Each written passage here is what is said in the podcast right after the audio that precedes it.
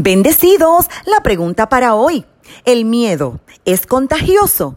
Utilizando como referencia Deuteronomio capítulo 20, verso 8 que cita, después los jefes se dirigirán de nuevo al ejército y dirán, si alguno tiene miedo y le falta valor, que se vaya a su casa, para que no acobarde también a sus compañeros. Antes de responder, ¿Sabes que en cualquier momento puedes comunicarte con esta tu servidora, Marlene Arroyo, llamándonos al 787-644-2544? También te puedes comunicar a nuestro correo electrónico info arroba marlinarroyo.com. Te invito a suscribirte en nuestro canal de YouTube Marlene Arroyo. Semanalmente grabamos enseñanzas para ti.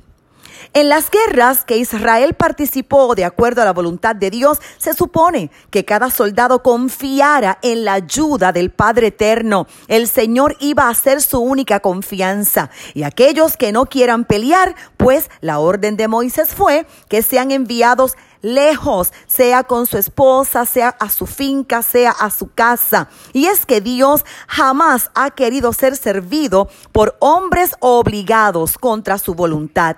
La Biblia dice en el Salmo 110.3, tu pueblo se te ofrecerá voluntariamente. Y cuando corremos esta carrera cristiana y peleamos la buena batalla de la fe, debemos dejar a un lado todo aquello que nos haga poco dispuestos a servirle. Si la falta de voluntad de un hombre es a causa del miedo, entonces jamás debería ir a la batalla. La razón dada aquí es clara. No hagas que el corazón de tus hermanos se acobarde, así como tu corazón ya está acobardado.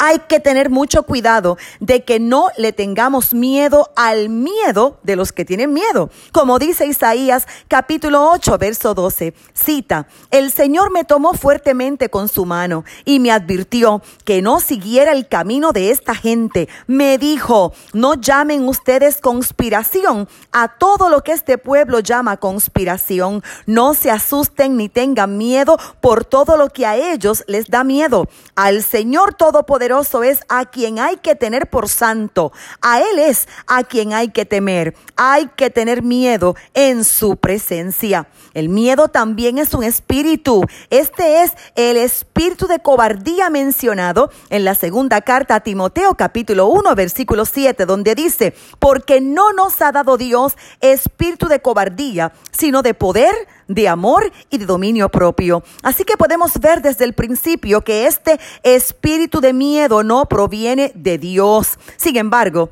algunas veces estamos temerosos, algunas veces este espíritu de temor vence y para vencerlo nosotros necesitamos confiar y amar a Dios completamente. La primera carta de Juan capítulo 4 verso 18 cita, en el amor no hay temor, sino que el perfecto amor echa fuera el temor porque el temor lleva en sí castigo, de donde el que teme no ha sido perfeccionado en el amor. Sin embargo, nadie es perfecto y Dios lo sabe. Es por eso que el Padre Eterno generosamente nos ha dado muchos versos bíblicos contra el miedo, comenzando desde Génesis y continuando a través de toda la Biblia hasta Apocalipsis. El Padre nos dice, no temas. Por ejemplo, Isaías 41:10 nos anima, no temas porque yo estoy contigo, no desmayes porque yo soy tu Dios que te esfuerzo, siempre te ayudaré, siempre te sustentaré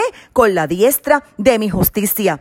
A menudo tememos al futuro, qué pasará mañana, pero Jesús nos recuerda que el Padre se preocupa por las aves del cielo, así que cuánto más proveerá para sus hijos, así que no temáis, más valéis vosotros que muchos pajarillos. Mateo 10, 31. Tan solo estos pocos versículos cubren diferentes tipos de temor. Dios nos dice que no le tengas miedo a la soledad. No le tengas miedo a sentirte débil. No le tengas miedo a no ser escuchado y no tengas miedo por cualquier necesidad física. Y estas exhortaciones continúan a través de toda la Biblia, cubriendo los diferentes aspectos del espíritu de temor. En el Salmo 56, 11, el salmista escribió, en Dios he confiado, no temeré.